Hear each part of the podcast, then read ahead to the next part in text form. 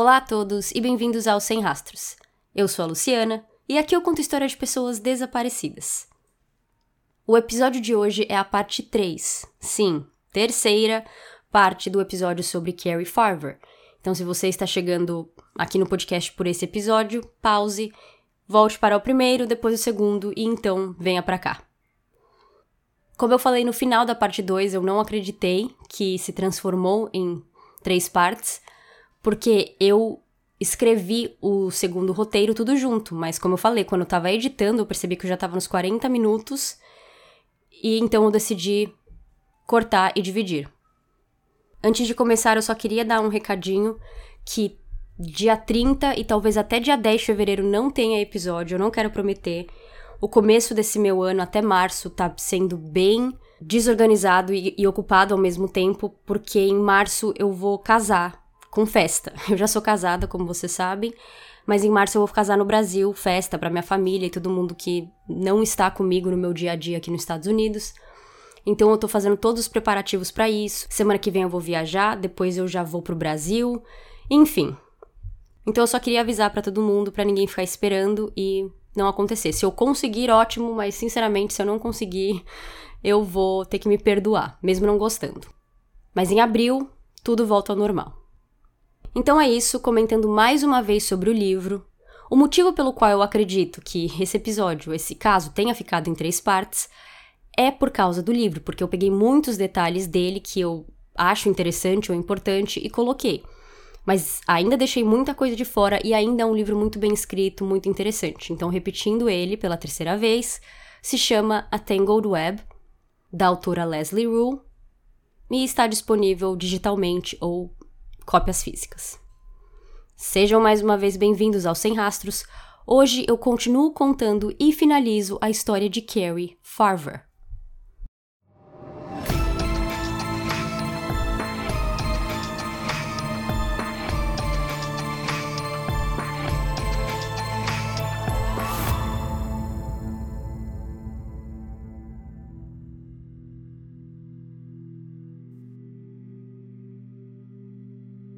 Policial Phillips, aquele que foi o primeiro policial no caso de Carrie em 2012, foi promovido a sargento em 2015.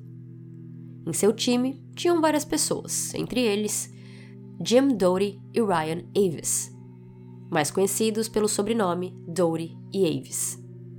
Os dois disseram que o caso de Carrie era Water Cooler Talk, que em português é conversa de bebedouro de água, que eu achei uma expressão muito interessante, por isso que eu quis falar aqui que eu acho que em português é o mesmo que a gente falar que era uma conversa de elevador.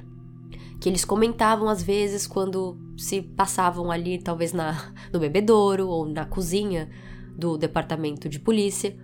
Mas os dois especificamente começaram a ficar bem intrigados com o caso e resolveram pedir para o chefe Phillips se eles podiam ser colocados oficialmente no caso dela e dar continuidade com a investigação.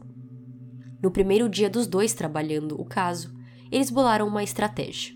Já que Carrie fisicamente estava desaparecida há mais de dois anos, mas digitalmente ela estava bem presente, cada um ia investigar partindo de uma perspectiva diferente. Avis partiria da premissa que Carrie estava viva e Dory que Carrie estava morta. Eles se viraram todos os documentos e arquivos da pastinha dela, mas Avis teve que se dar por vencido. Não tinha nada lá que apontasse que Carrie ainda estava viva. Não parecia possível. Ela abandonou sua família de uma hora para outra, seu carro, e suas contas bancárias foram deixadas para trás também, porque ela nunca mais usou. E ela nunca mais entrou em contato com ninguém por telefone ou vídeo, só mensagens de texto. Contudo, alguém, muito provavelmente o assassino, queria que Carrie continuasse viva. Afinal, o Stalker se apresentava como Carrie Farver. Mas quem? Avis e Dory começaram pelo começo.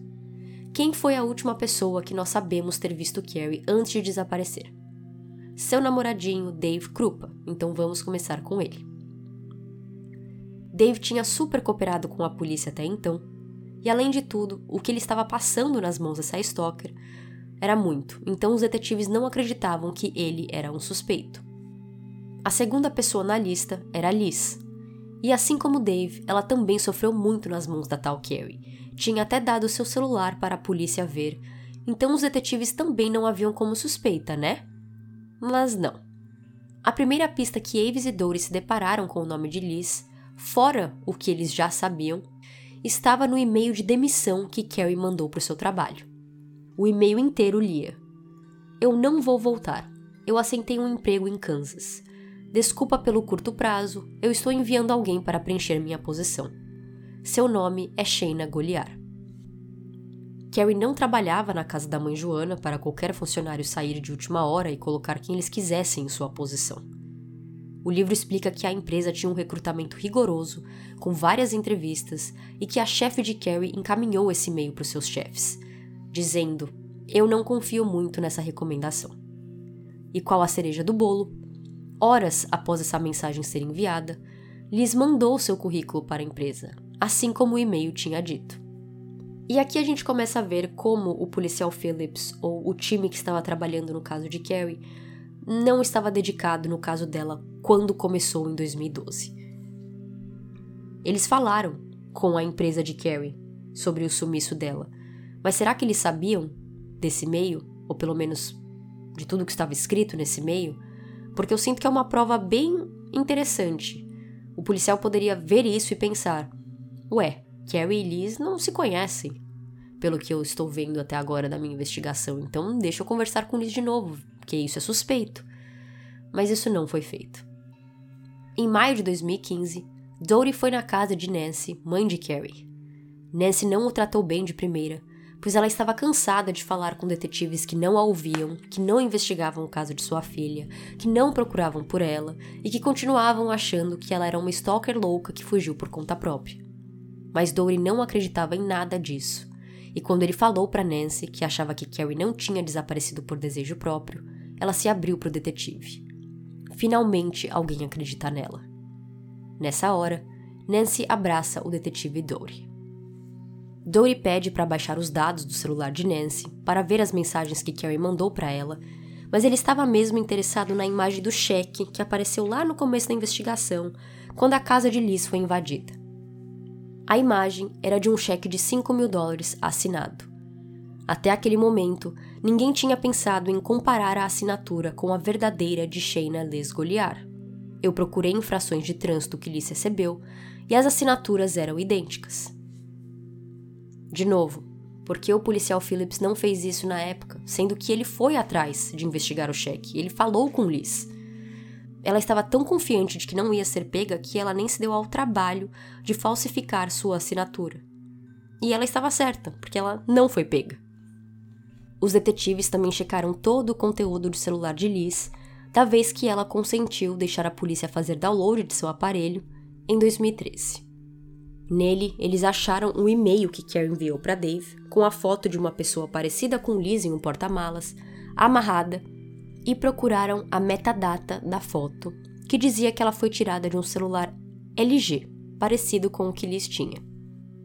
Metadata, também conhecido como metadados, contém informações como nome e marca do modelo da câmera, dimensões da foto e às vezes até mesmo GPS, localização onde a foto foi tirada. Eles também encontraram uma foto de um carro, um Ford Explorer preto, que nem o de Carrie. Ao comparar a placa, era o de Carrie. Mas o mais importante era a data da foto. 24 de dezembro de 2012, mais de um mês depois dela desaparecer e duas semanas antes de Dave achar ele estacionado em seu complexo de apartamentos. Essa foto fez Dory lembrar das digitais encontradas no carro de Carrie e agora pediu para a analista comparar diretamente com as digitais de Liz, ao invés do banco de dados. Sem surpresa, a digital do carro e a de Liz combinavam. Mesmo com tudo isso, o livro fala que depois de cada descoberta, que isso ou aquilo não era o bastante para uma prisão, que um bom advogado de defesa e júri podiam, de certo modo, explicar aqueles acontecimentos. Toda essa investigação detalhada sobre a vida de Liz e o conteúdo de seu celular continuaram a ser revisados pelos próximos meses, e Dory e Avis estimam que trabalharam mais de 500 horas não pagas para analisar todas as mensagens enviadas, levando o trabalho para casa. Em novembro de 2015, Dave estava de saco cheio de Liz pela milésima vez nos últimos três anos. No feriado do Dia de Ação de Graças, ela implorou para eles passarem juntos. Ele aceitou, mas teve uma emergência. Mason, o novo filho de Amy com seu novo parceiro, estava com febre alta e dificuldade de respirar, e ela pediu para Dave levá-lo no hospital. O motivo pelo qual ela mesma não o levou é porque tinha tido uma nevasca e ela estava com medo de dirigir. Eles não falam dos filhos, mas eu acredito que ela também estava com os dois filhos dela com Dave, já que ele ia passar o feriado com Liz. Liz brigou com ele por ter feito isso, por ter levado Mason ao hospital, e ele decidiu terminar de vez com ela, que aquilo era muito mesquinho, muito cruel também. Logo depois deles terminarem, é quando Dave acorda com seu celular cheio de mensagens de mulheres o xingando, como eu falei na parte 1, e dias depois é quando sua arma desaparece de seu armário. Seu apartamento não tinha nenhum sinal de arrombamento ou de entrada forçada, mas Dave disse que estava tendo problemas com a tranca da porta naquela época. Então, por mais que ele acreditasse que sua stalker, que até então ele achava ser Carrie, também tinha sido a pessoa que roubou sua arma, ele não podia ter certeza, pois podia ter sido um ladrão sortudo que achou sua porta destrancada. Em dezembro, Dory e Avis já estavam investigando esse caso há meses e o que mais queriam era falar com Liz, mas eles não podiam. Ela precisava continuar acreditando que ninguém estava olhando para ela como suspeita. Em 4 de dezembro, um dia antes do tiro na perna dela, ela aparece na delegacia. Avis diz que sentiu que ele estava conhecendo uma pessoa famosa, porque durante todo esse tempo, fuçando a vida dela, ele ainda não tinha visto pessoalmente. Ela tinha ido lá para fazer um BO de assédio contra Amy Flora. Avis diz que ele vai ajudá-la e eles voltam para casa dela para fazer esse boletim de ocorrência. O que eu não entendi o porquê eles não puderam fazer ali na delegacia ou porquê que eles precisavam voltar para casa dela, mas enfim. Ele finge não conhecer Liz e não saber de nada sobre a vida dela. E aqui Liz já começa mentindo pro detetive. Ele pergunta várias vezes durante essa conversa com quem ela morava, e ela dizia que na casa onde eles estavam naquele momento só morava ela e os filhos, mais ninguém. Porém, se esqueceu de mencionar Garrett, seu ex-namorado e dono da casa. Liz diz a Aves que Amy estava assediando no Facebook e ela menciona o roubo da arma na casa de Dave, dizendo que tinha que ser Amy, pois ela tinha uma chave do apartamento. E aqui ela começa com a teoria que ela falaria de novo no dia seguinte. Ela fala que Amy fez algo contra Carrie e roubou sua identidade, e que isso fazia muito mais sentido do que uma mulher que saiu com o cara por duas semanas. Como cartada final, Avis pergunta se Liz deixaria ele fazer download do celular dela, e ela diz sim. O livro explica que essa transmissão de dados de um celular para o computador da polícia é realizado por meio de um pequeno dispositivo portátil que transfere arquivos. Ele pode ser usado para realizar downloads lógicos e físicos. Os lógicos recuperam dados que não foram excluídos, enquanto os físicos recuperam todo o conteúdo da memória do telefone, até os excluídos. Em 2013, já que ela estava sendo vista como vítima, a polícia só fez download lógico. Mas dessa vez, como suspeita, eles fariam o download físico do celular dela, tendo acesso a tudo o que já aconteceu ali, mesmo que Liz tenha apagado, acreditando que nunca ninguém encontraria. Esse procedimento de baixar o celular inteiro pode demorar entre duas e seis horas e o aparelho é colocado dentro de uma caixa chamada caixa Faraday, que bloqueia sinais de celular de entrar. O nome vem do inventor da caixa no século XIX, Michael Faraday. No dia seguinte, 5 de dezembro de 2015, Amy Flora estava em casa, apenas com o seu bebê Mason, já que os filhos mais velhos estavam com Dave aquela noite. Ela tinha tido um dia de lazer até então, saindo para almoçar e foi no shopping, e mal podia esperar para ter uma noite quieta, tranquila, sem precisar ser mãe. Apenas de Mason, mas ele estava dormindo. Amy estava sentada em seu sofá, jogando joguinhos no iPad, tendo uma noite ótima ao seu ver, quando a polícia aparece em sua porta. Três policiais armados, apontando as armas para ela, disseram que Shayna Goliar tinha levado um tiro aquela noite.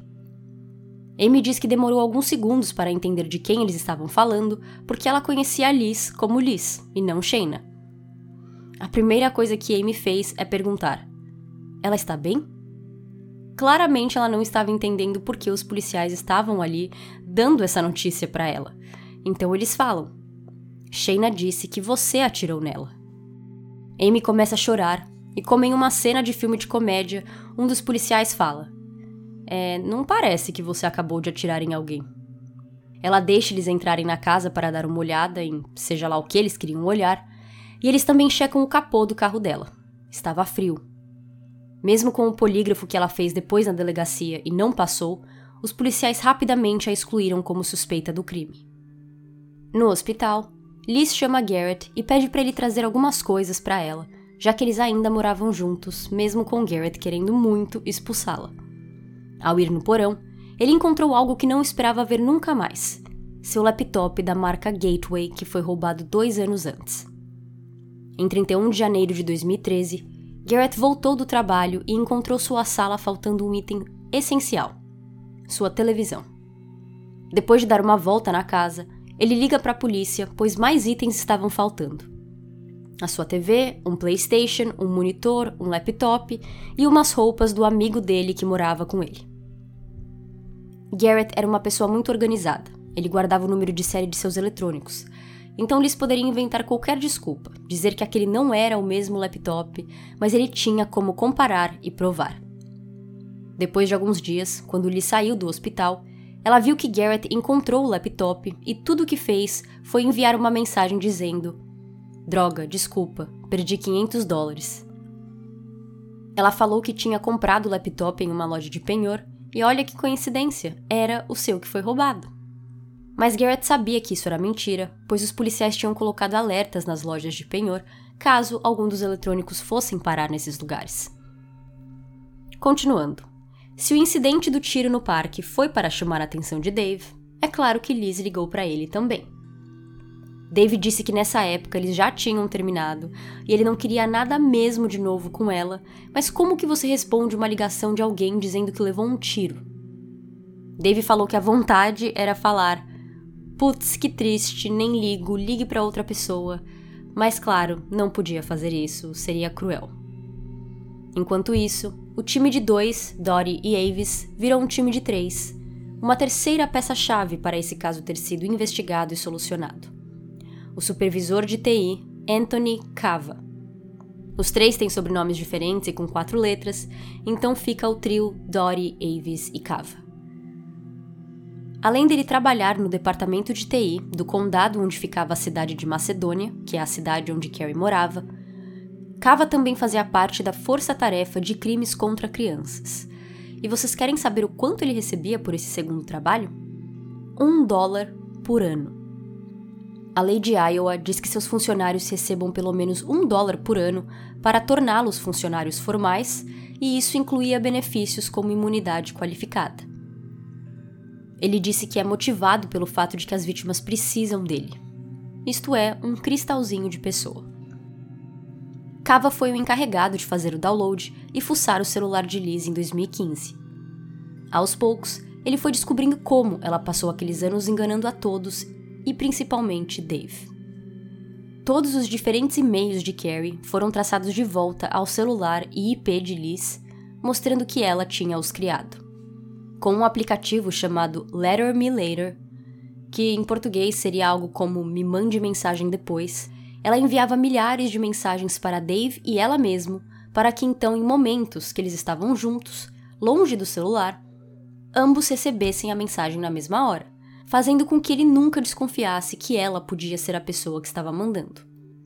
A polícia enviou mandados para todos os sites populares possíveis para descobrir mais coisas de Liz, como Amazon, Google, Facebook, Twitter, Pinterest, Etsy, esse Letter Me Later, vários. Mas esses mandados ficaram selados para que Liz não descobrisse que a polícia estava de olho nela. Cava explica que sem esse pedido, para manter a busca em segredo, usuários de sites de mídia social geralmente são avisados sobre mandados pendentes e podem correr para excluir evidências. Enquanto Dory e Avis falam que trabalharam as 500 horas extras não pagas para solucionar esse caso, Cava diz que ele trabalhou mais de 3 mil horas não remuneradas, enquanto lia e investigava as 20 mil mensagens enviadas por e-mails e SMS. aqueles investigando o tiro no parque, que era um time diferente do Trio Maravilha, que investigava especificamente o desaparecimento de Carrie, começaram a perceber inconsistências. Liz mudou de história algumas vezes. Uma história dela, ela viu outras pessoas no parque. Em outra, ela não viu. Em uma, ela levou um tiro sentada no banco. Em outra, ela já estava no chão. Em uma, ela viu Amy fugindo. Em outra, ela ouviu a voz de uma mulher que parecia ser de Amy. A esse ponto, a polícia estava pensando que Liz tinha dado tiro em si mesmo. E agora, eles acreditavam que Amy estava em perigo. Porque se Liz tinha acesso a uma arma e atirou em si mesmo para incriminar Amy, o que mais ela poderia planejar? Sem Liz saber, eles colocaram um GPS no carro dela em 11 de dezembro. E pelas datas, você vê aqui que tudo está acontecendo relativamente rápido no mês de dezembro. Dory e Avis começaram a trabalhar no caso em abril ou maio de 2015. Aí a Liz aparece na delegacia para fazer o BO de assédio contra Amy em 4 de dezembro, ela leva o tiro dia 5, eles fazem o download do celular dela alguns dias depois, e agora, dia 11, eles colocam o GPS no veículo dela. Eles colocaram uma função nesse GPS que toda vez que ela estivesse perto ou no endereço de Amy, eles receberiam um alerta. E os policiais devem ter se arrependido, porque eles recebiam um alerta todos os dias, várias vezes por dia. O plano era de que se o GPS ficasse na área por um período longo, eles enviariam uma viatura para o local. Mas a maioria das vezes, o GPS entrava e saía do endereço rapidamente, como se Liz estivesse apenas rondando a casa de Amy. Em 14 de dezembro de 2015, o detetive Dory chama Liz para uma conversa na delegacia. Sua tática foi mentir. Eles falam para Liz que acharam restos mortais recentemente e que ainda estavam esperando por uma confirmação, mas acreditavam ser de Carrie. A expressão de Liz não muda durante a conversa, dando a entender que ela sabe pouco sobre o caso. Ela conta como nem conhecia a Carrie, que só passou por ela uma vez na portaria do apartamento de Dave, mas que Carrie soltou um comentário para ela nesse momento, a chamando de vadia. Ela volta a falar de sua nova teoria, de que Amy era quem estava fingindo ser Carrie e a perturbando. Ela ainda completa: Eu só estou falando que se tem alguém que poderia ser possessiva de Dave, é Amy Flora. Dory continua tratando como vítima e fingindo acreditar na história de Liz, de que Amy era a culpada. Mas olha só, ele não tinha provas o suficiente, ele precisava de mais evidências. Ele fala que se Liz tivesse recebido mensagens de Amy falando de Carrie ou que estava envolvida no desaparecimento dela, seria como achar ouro.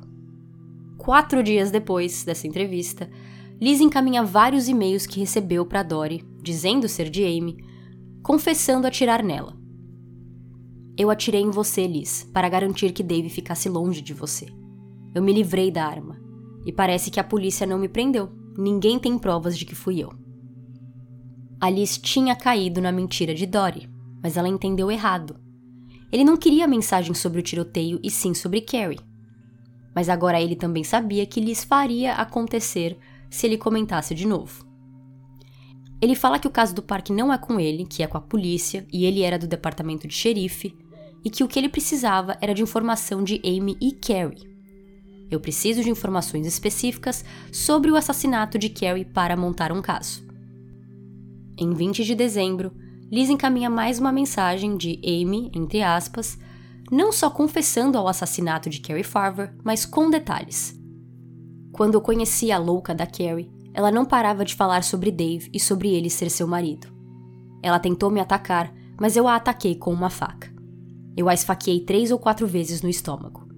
Eu então a queimei e coloquei seu corpo em uma lata de lixo, com lixo dentro. Ela foi levada para a lixeira, provavelmente quando Dave levou o lixo para fora para mim. Fique feliz por eu não ter agido assim com você, Liz. Eu nunca vou admitir para Dave ou para a polícia. Talvez eu esteja bêbada agora e apenas contando mentiras para você. Dave sempre cuidará de mim e me protegerá, então eu nunca vou para cadeia. Quando eu te segui naquela noite, eu atirei em você. Deixei Manson em casa porque ele estava dormindo. No dia seguinte, após encaminhar esses e-mails, Liz disse que não poderia ajudar muito a polícia porque ela estava se mudando. Garrett a expulsou de casa, mas sendo o fofo que é, ele alugou um caminhão de mudanças para ela e deu dinheiro para ela pagar o primeiro mês do aluguel, dizendo: caso essa mudança não dê certo, não volte para cá. Nunca volte para cá. Ele cuidou de Liz e filhos por dois anos e meio e mal recebeu um carinho ou um obrigada de volta, sem contar dinheiro. Ele nunca viu dinheiro dela em sua vida. Liz achou um apartamento a 50 quilômetros dali, numa cidade de Iowa que tinha apenas 400 pessoas. Depois de se mudar, Liz continuou em contato com os detetives, perguntando por que eles ainda não tinham prendido Amy, o que eles estavam esperando. Mas eles continuavam dando desculpas de que estavam investigando e precisavam de mais provas. O que não era mentira. Eles estavam fazendo isso, só que não era contra Amy, e sim contra Liz. Para deixar Liz mais brava e ver se isso a incentivava a fazer algo, eles aconselharam Dave a ir morar com Amy.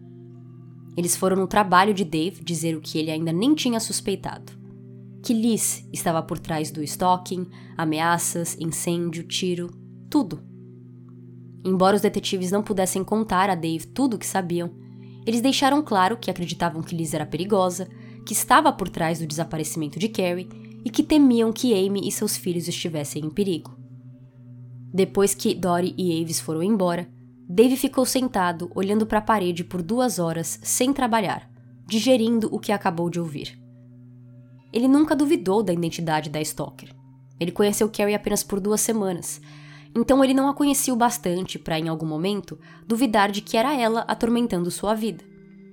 Ele também nem sabia que existia tecnologia para alguém agendar uma mensagem para ser enviada em outro horário, como Liz fez quando estava com ele. Dave vai morar com Amy e filhos, e em 1 de fevereiro de 2016, os detetives recebem uma ligação de uma Liz, chorando, gritando. Parece que a única pessoa que se beneficiou disso tudo foi ela, ela tira em alguém, matando outra pessoa, e então vai morar com Dave. Ela continua livre e vocês não estão aprendendo. O detetive Dory falsamente se desculpa, repetindo que precisava de mais provas para montar um caso mais forte contra Amy. Liz então aparece na delegacia naquele mesmo dia, oferecendo acesso ao seu e-mail, explicando que era difícil ficar encaminhando os e-mails de Amy, e daquela maneira, ele conseguia ver os e-mails de uma vez. Em poucas horas desse acesso, mais confissões de Amy apareceram. Enquanto Dory acreditava que algumas das admissões fossem mentiras ou exageradas, outras partes eram obviamente verdadeiras. Um dos e-mails descrevia as tatuagens de Carrie, incluindo uma de Ying Yang que ela tinha na coxa. A família de Carrie confirmou que ela tinha essa tatuagem de Ying Yang, mas estava em uma área mais privada, na coxa, e ela não tinha nenhuma foto postada online. Cava até checou para ter certeza absoluta que não tinha jeito de alguém saber dessa informação, ao menos que Carrie tenha contado ou a pessoa tenha visto diretamente no corpo de Carrie. E ele não encontrou nada online. Os e-mails também descreviam o interior da casa de Carrie corretamente, mostrando que quem escreveu aqueles e-mails já tinha visitado a residência de Carrie. Juntando todas as confissões, separando o que parecia fantasia da realidade, os detetives conseguiram algumas informações chaves. Carrie foi esfaqueada na região do estômago, o corpo foi queimado e jogado no lixo, o veículo foi limpo após o crime e devolvido ao estacionamento do apartamento de Dave, e o assassino foi na residência de Carrie. Os investigadores perceberam que o assassinato provavelmente ocorreu em Omaha, já que Carrie foi vista pela última vez na casa de Dave, na manhã de 13 de novembro de 2012, que ficava em Omaha. Mais especificamente, acreditavam que o crime ocorreu em seu carro, no Ford Explorer preto. Além de comparar a digital encontrada no carro de Carrie com a de Liz, os detetives queriam que a analista, a mesma de 2013, fizesse uma outra análise do veículo, agora procurando por sangue. Nessie tinha vendido o carro por um cara, mas ele deixou a polícia pegar para fazer essa segunda inspeção em dezembro de 2015. Ao contrário de 2013, o carro estava bem sujo, com cara de que estava sendo usado pelos donos. O dono tinha cachorros, então tinha pelo para todo lado. A analista tirou tudo do carro e borrifou o spray, que ao entrar em contato com o sangue, fica de uma cor azul fluorescente. Vocês devem estar pensando em luminol, mas nesse caso foi usado Blue Star, que pelo que eu entendi das explicações que eu encontrei no Google, é de um nível superior ao luminol. Blue Star também tem luminol em sua lista de ingredientes, mas ele mantém a cor azul por mais tempo depois de reagir ao sangue e é mais sensível para encontrar o sangue. Tanto que a analista achou um negocinho de nada azul no porta-mala, perto da tranca, mas depois descobriu ser um falso positivo, pois esse produto também reage quando entra em contato com fios de cobre, o que aparentemente tinha nessa área desse veículo. Sem encontrar sangue, o carro foi devolvido para o dono depois dessa segunda inspeção, mas por uma terceira vez eles pediram o carro de volta em fevereiro de 2016, após os e-mails da confissão de Amy, agora procurando por sinais de que alguém foi esfaqueado ali dentro. A ideia era remover a capa dos assentos do carro, porque se sangue tivesse sido derramado ali, ele teria penetrado pelos assentos. A analista retirou a capa do banco de passageiro e ela e Dory viram uma grande mancha vermelha nele. Dory foi ver Nancy no dia seguinte à terceira inspeção e pegaram uma escova com fios de cabelo de Carrie para poder comparar com o DNA do sangue encontrado no carro. Eles também coletaram amostras do filho Max, mãe Nancy, e o pai de Max enviou seu DNA do Colorado. O sangue tinha 1 em 288 trilhões de chance de ser de alguém que não Carrie Farver. Com tudo isso descoberto, com o crime acontecendo em Omaha, quer dizer que ele estava sob a jurisdição do estado de Nebraska, e Dory, Avis e Cava eram de Iowa, então eles precisavam da cooperação de seus amigos do estado vizinho. Em fevereiro de 2016, o trio entrou em contato com Nebraska e contaram tudo o que tinham até então. Em 21 de fevereiro, uma pedra foi jogada em uma das janelas da casa de Amy, que quebrou e fez barulho. Dave estava tirando uma soneca no sofá da casa de Amy nessa hora e nem ouviu o barulho, só acordou quando Amy o chacoalhou. Depois do susto, Dave brincou que se mudou para lá justamente para protegê-la, mas que acabou por dormir durante todo o acontecimento. Liz foi presa pelo crime, se declarou culpada, pagou uma multa e foi solta. Ela estava dando sinais claros que estava brava por não ver Amy sendo presa. Em 25 de fevereiro, Munidos de mandados, policiais fazem uma busca na casa de Liz, onde ela morava desde que saiu da casa de Garrett, mas também fizeram buscas na casa de Garrett. Afinal, Liz morou lá por dois anos. O problema com Garrett era que ele era funcionário do condado, assim como Anthony Cava. E na verdade, Cava era chefe de Garrett, porque os dois trabalhavam no departamento de TI. Os três detetives conheciam e gostavam de Garrett mas eles precisavam ser muito cuidadosos para essas buscas não chegarem ao ouvido de Liz, e eles também não sabiam se Garrett havia sido manipulado por ela, então eles não podiam abertamente falar tudo o que estavam fazendo e procurando em sua casa. Cava decidiu colocar Garrett em licença administrativa remunerada, por estar muito próximo desse caso, e como ele trabalhava no departamento de TI, se ele não fosse afastado, ele teria acesso ao sistema, podendo ver toda a investigação e descoberta que foi feita até aquele momento. Mas o mais interessante disso tudo é ver como a relação com Garrett, que começou lá em 2010, foi algo tão importante para Liz ser presa em 2016. É óbvio que foi Liz que invadiu e roubou os eletrônicos da casa de Garrett em 2013, antes dela ir morar com ele. Ele só foi descobrir em 2015, quando encontrou seu laptop no meio das coisas dela. Mas o que ela não parecia saber ou entender é que aquele computador de Garrett era um que ele ganhou de seu trabalho e estava conectado a sistemas e VPN do governo, do condado. Se fosse um computador comum, pode ser que registros e históricos fossem apagados automaticamente depois de um tempo, mas porque o laptop era da propriedade pública do governo, toda a atividade feita com ele era guardado para sempre, permitindo que Cava rastreasse sua atividade e vinculando Liz às personificações de Carrie e Amy. Na nova casa de Liz, os policiais encontraram vários aparelhos de telefone celular, entre outros eletrônicos, mas tinham dois deles que se sobressaíam. Era uma câmera fotográfica e uma filmadora que pertencia a Carrie, não a Liz. Por isso que nos e-mails, a casa de Carrie tinha sido descrita com precisão. Liz foi na casa dela após o assassinato e pegou alguns itens como essas câmeras. Um dos telefones celulares confiscados na casa dela também revelou que ela tinha sido a pessoa que ligou para a mãe de Carrie em abril de 2013, dizendo que era Dave Krupa e que sua filha estava em um abrigo para moradores de rua. A única coisa que os policiais não sabem é se Liz arranjou algum homem para fazer aquela ligação para Nancy ou se ela usou algum aplicativo para modificar sua voz para uma voz masculina, pois Nancy tem certeza que falou com um homem e não mulher naquela ligação. No mesmo dia que as duas casas são revistadas, Liz é presa no trabalho por multas de trânsito que não tinha pago. As multas eram uma desculpa para levá-la para a delegacia e entrevistá-la. O detetive Schneider, de Omaha, que a entrevistou. Aqui ele soltou tudo que até agora os detetives estavam tentando esconder. Que ela era suspeita de estar envolvida com o desaparecimento de Carrie, que acharam a digital dela no carro, ligações, histórico de computador, tudo. Ela primeiro negou ter ligado para a casa de Carrie, jamais, mas aí disse que talvez tenha retornado uma ligação dela. Ela negou ter estado no carro de Carrie, negou ter criado e enviado os e-mails, também negou tudo.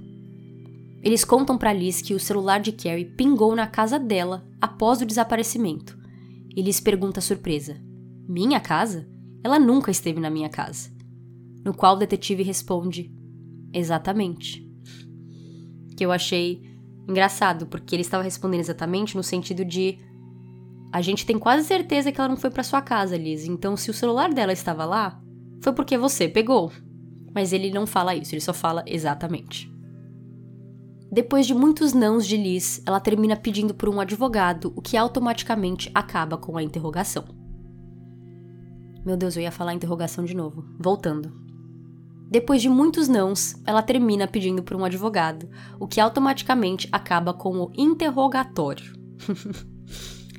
Desde esse interrogatório, em fevereiro de 2016, Liz ainda ficou solta até dezembro do mesmo ano, quando finalmente os detetives acreditaram ter evidência o bastante para condenar Liz, então eles aprenderam pelo assassinato de Carrie Farver em 22 de dezembro, dias antes do Natal. O detetive Dory disse que guarda até hoje as algemas que usou para prender Liz naquela manhã. O advogado de Liz, James Martin Davis, foi votado como o melhor advogado criminal de Omaha por nove anos seguidos. Liz disse para ele que ganharia um reembolso grande com seu imposto de renda por causa de sua empresa de limpeza e que ela pagaria James com esse dinheiro. Isso era uma mentira. Assim como ela enganou tantos homens durante sua vida, até seu advogado caiu em sua lábia. Na audiência preliminar, em janeiro de 2017, sua fiança foi determinada em 5 milhões de dólares. Por mais que fosse um valor alto, e os detetives e a promotoria sabiam que Liz não tinha todo esse dinheiro, só do juiz colocar fiança já era um sinal ruim. Réus de assassinato não costumam ter o privilégio de fiança. Eles costumam ser presos sem fiança, esperando pelo julgamento. Aquele era um sinal de que o juiz não botava fé no caso da promotoria. James aconselhou sua cliente a dispensar um julgamento com o júri, optando por permitir que o juiz decidisse seu destino. O julgamento de Liz foi então marcado para maio de 2017, apenas quatro meses depois. Algo muito incomum em julgamentos de assassinatos, que costumam demorar pelo menos um ano. James pediu para que o julgamento fosse marcado quanto antes, para não dar tempo da promotoria montar um bom caso e principalmente encontrar um corpo. Boa parte de sua defesa estava montada no fato de que ninguém viu Liz cometendo um assassinato e que não tinha provas desse crime até então. Ele falava: Onde Carrie morreu? Carrie morreu? Como ela morreu? Se vocês acham que foi de facadas, cadê a faca? Cadê o corpo? Mas aqui nessa parte do livro, a autora coloca uma frase de um juiz que lidou com um dos assassinatos cometidos pelo Charles Manson em 1977, que eu achei cirúrgico, como as pessoas falam hoje em dia. A frase diz: o fato de que um assassino pode se livrar do corpo da vítima com sucesso não lhe dá direito a uma absolvição. Essa é uma forma de sucesso para o qual a sociedade não tem recompensa. A promotoria realmente não encontrou um corpo até maio de 2017, mas eles encontraram uma última prova que era maior do que tudo que eles tinham encontrado até agora. Cava decidiu visitar Dave em seu trabalho e perguntou se ele tinha algum eletrônico que ainda não tinha entregado para os policiais e que possivelmente Liz tinha usado. Dave disse que tinha um tablet guardado há anos sem mexer e que ele podia dar para Cava. Cava descobriu que esse tablet tinha um cartão SD com várias imagens apagadas. Ele recuperou as fotos deletadas e percebeu que reconhecia várias delas, como já tendo visto no telefone de Liz. Isto é, aquele cartão SD no tablet, no passado, já tinha sido usado no celular de Liz. Ele reconheceu várias fotos, mas uma delas ele não reconheceu e era uma imagem totalmente nova para ele, mas também muito estranha. Ele não tinha certeza do que era, mas parecia ser uma foto de um pé com tatuagem. Os detetives perguntaram a Nancy se ela tinha uma foto que mostrasse os pés de Carrie, e quando compararam seu pé com as fotos do cartão SD, foi confirmado ser o pé de Carrie. A tatuagem era a mesma. Por que Liz tinha uma foto do pé de Carrie? Isso em si já parecia ser uma grande pista, mas o que veio a seguir foi o fim de Liz e também muito mórbido. Cava mostrou a foto para uma legista, que indicou que aquele pé já estava em estado de decomposição quando a foto foi tirada. Em maio, o julgamento durou duas semanas e o advogado de defesa tentou fazer seu trabalho. Continuou a repetir que não tinha nenhuma evidência de que um assassinato foi cometido, que o sangue no carro de Carrie não era o bastante para dizer que alguém morreu por perder aquela quantidade de sangue, que não tinham provas concretas que lhes matou Carrie e que no final o trabalho da promotoria era provar sem sombras de dúvida de que sua cliente era culpada. Enquanto James não chamou nenhuma testemunha, como testemunha de defesa, a promotoria chamou várias, incluindo Nancy, Dave e Garrett.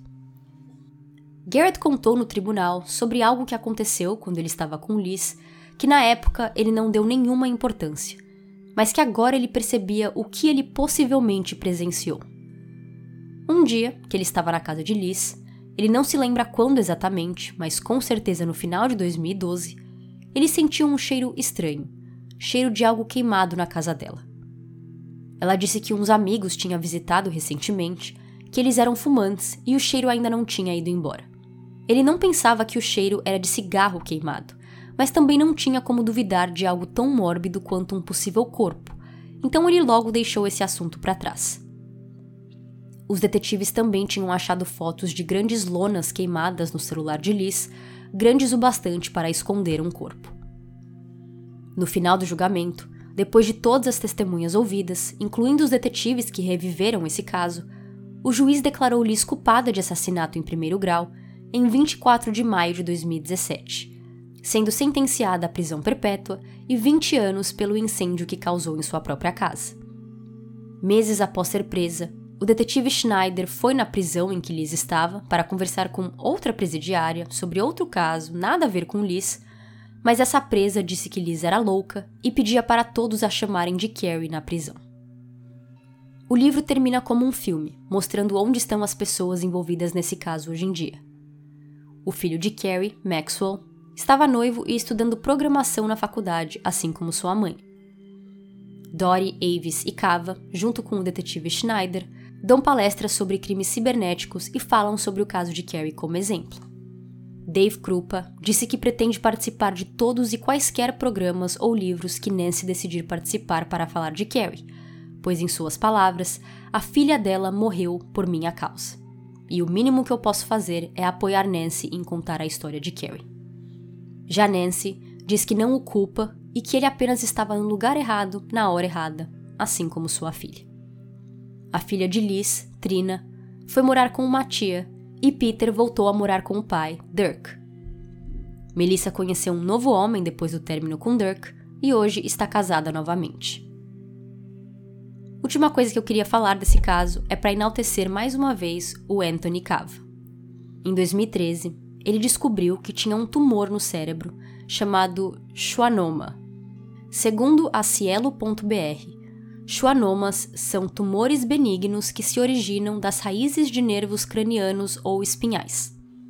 Os médicos de Cava monitoraram o tumor com exames frequentes, mas quando começou a crescer, eles partiram para a radiação, com Cava sabendo que o próximo passo seria a cirurgia.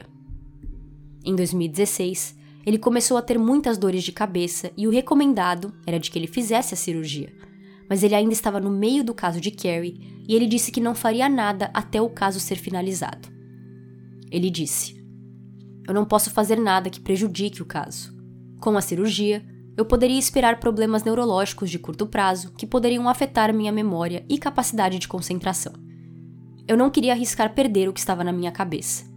Com a cirurgia, um advogado de defesa poderia argumentar que eu não estava em meu juízo perfeito. Na primeira semana de novembro de 2012, Carrie saiu com uma amiga para almoçar e ela tinha novidades para contar para a amiga. Ela disse que tinha conhecido alguém na última semana e que estava indo muito bem. Ela contou sobre o mecânico bonitão que conheceu quando levou seu carro para arrumar. Ela disse que a química foi instantânea, mas que ele não havia chamado para sair.